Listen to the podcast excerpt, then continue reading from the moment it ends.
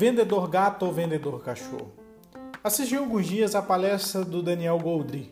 Ele conta uma ilustração muito famosa do vendedor gato e do vendedor cachorro. Eu tenho dois cachorros em casa e também tenho dois gatos, e observo bastante o comportamento deles. Olha, se você sai cinco minutinhos de casa para ir no mercado da esquina, assim que você volta, o cachorro te trata como se você tivesse cinco anos. Ele fica feliz, late, fica muito alegre abanando o rabo.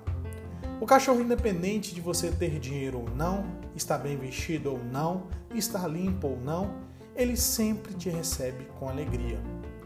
Agora, qual é o aprendizado que nos deixa a atenção que o cachorro te dá? Para você que trabalha com atendimento ao público, é uma ótima lição.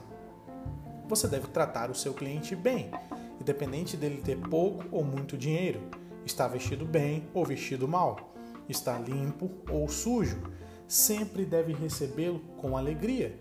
Isso fideliza o cliente e ajuda no seu resultado. Agora, quando a gente fala do gato, o gato ele tem duas ou três casas diferentes. Dificilmente ele vai te receber, a não ser se for para pedir comida.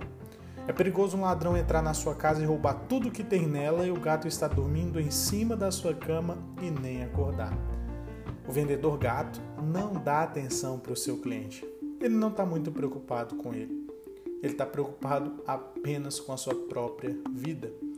Então, seja igual ao cachorro, seja atencioso, dê atenção, leve essa lição para a sua vida.